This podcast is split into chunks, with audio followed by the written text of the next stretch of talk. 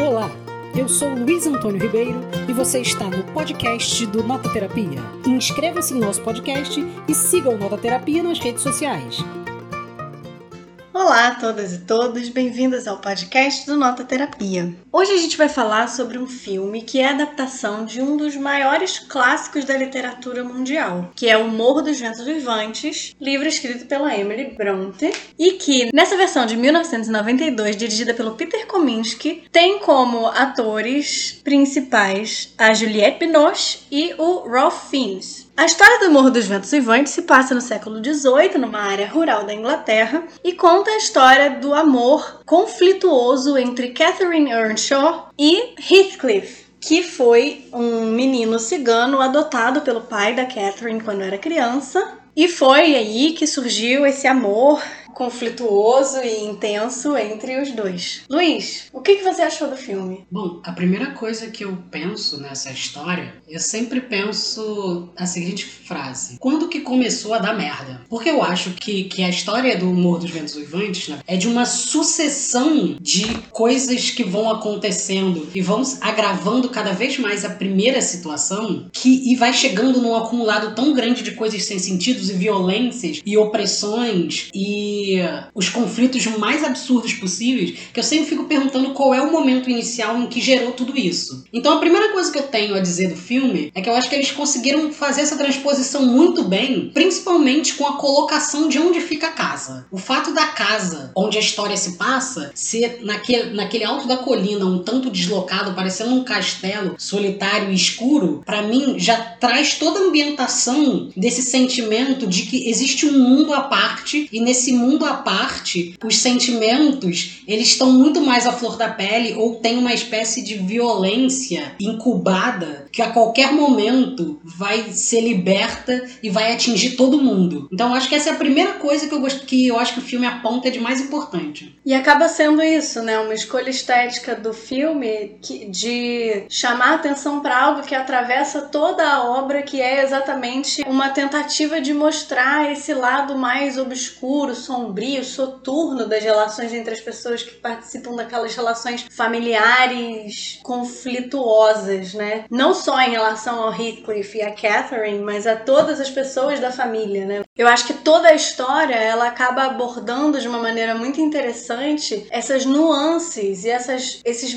esses espaços fronteiriços entre amor e ódio, entre desejo e raiva, entre afeto e vingança, enfim, eu acho que as coisas elas estão sempre muito misturadas e isso cria um ambiente meio meio soturno mesmo, né? Então, eu acho que isso é uma coisa interessante do, do, do Morro dos Ventos Vivantes, porque é uma história que é lida muitas vezes como uma história de amor, mas ela é uma história sobre vingança, ela é uma história sobre violência, ela é uma história sobre a dificuldade muitas vezes desses personagens em colocar os seus sentimentos em relação aos outros num lugar muito fechado. É sempre uma mistura muito grande de sentimentos e de expectativas, né? É, e nesse compasso entre uma história de amor e uma história de vingança, aparece aquilo que contemporaneamente as pessoas chamam de um relacionamento abusivo, é, atravessando esse meio como mediação de todas as relações, mas no fundo eu acho que a história ela mostra um pouco uma transição do poder que as famílias têm e uma espécie de ascensão de um sentimento de bastardia, de solidão do mundo que todo mundo se sente. É como se as famílias, ou os nomes, os sobrenomes, deixassem de fazer tanto sentido no mundo e existisse um poder muito grande que surge numa espécie de nomadismo, que é o nomadismo, um sentimento talvez que exista mais nas grandes cidades. Então você vê que os dois meninos que não são os filhos legítimos passam a ser as figuras mais fortes, as que têm mais energia, aquelas as que conseguem tomar a vida nas próprias mãos e fazer e transformar o, o ambiente social daquelas coisas. Então, mais do, do que um relacionamento que eu diria violento, conturbado ou abusivo, o que você tem é uma força que desmonta as articulações sociais familiares daquele lugar. E o fato da,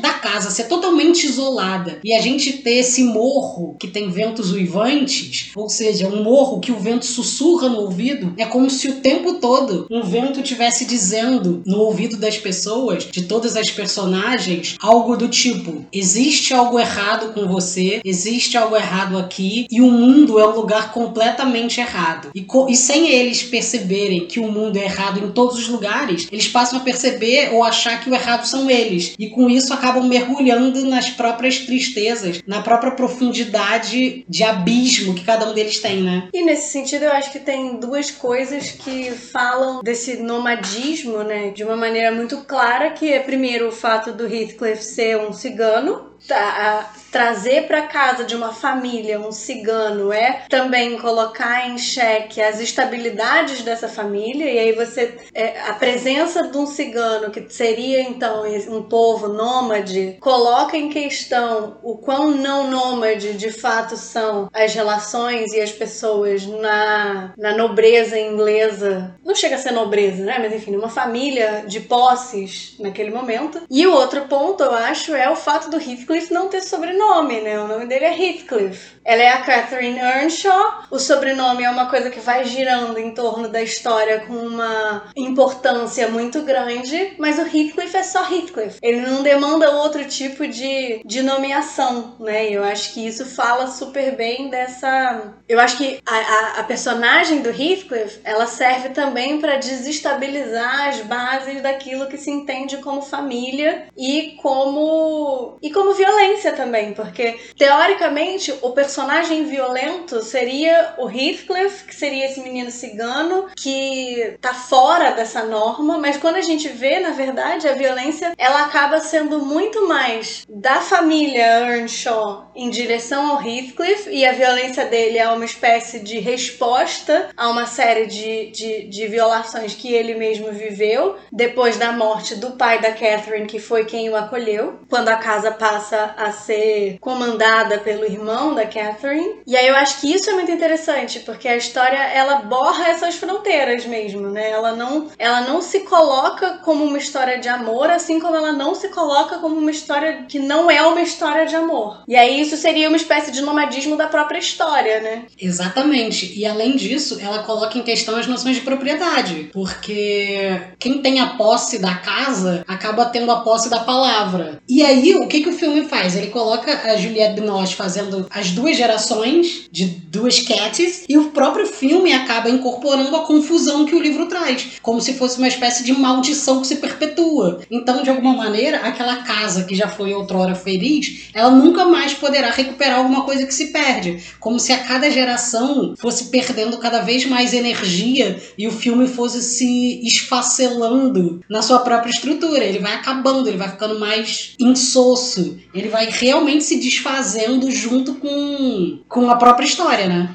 Sim. Agora a gente chega naquele momento que você adora, que é o momento de dar nota para o filme O Morro dos Ventos Uivantes. Então, Luiz, qual é a nota que você dá pro filme? Olha, eu vou dar 9. Eu gostei bastante do filme. Eu acho que por ser uma história tão complexa e com tantos sobressaltos e com tantos detalhes e ser tão clássica, ela consegue ser muito clara, não ser um, uma coisa silenciosa e por mais que o filme seja soturno, ele não é um filme noturno, no sentido de que ele vai te dar sonolência e vai te preparar para dormir. Pelo contrário, ele te traz um ambiente próximo do livro e essa ambientação do livro no filme incorpora uma sensação de similaridade entre as duas coisas, o que eu acho que acaba sendo um filme tradicional, mas que tem a sua potência de adaptação. E isso merece um 9 e me defendo assim. Eu concordo com a sua nota, eu dou um 9 também. É um filme muito bom, ele, ele faz escolhas muito corretas eu acho, para fazer a adaptação de um clássico tão grande como esse. Eu acho que é um desafio você transpor para o cinema algo que já foi imortalizado como uma das maiores obras de todos os tempos. E tem muitas adaptações também no cinema, né? Tem muitas adaptações, muitas histórias, mesmo que não sejam adaptações, elas bebem nessa fonte do Morro dos Ventos Vivantes. Então eu acho que é um filme que cumpriu muito bem a sua, o seu objetivo de fazer uma obra cinematográfica de qualidade qualidade, que dialoga com a obra original, que tem uma excelente atuação do Ralph Fiennes e da Juliette Binoche e que vale muito a pena pena assistir. Esse foi mais um podcast da Nota Terapia.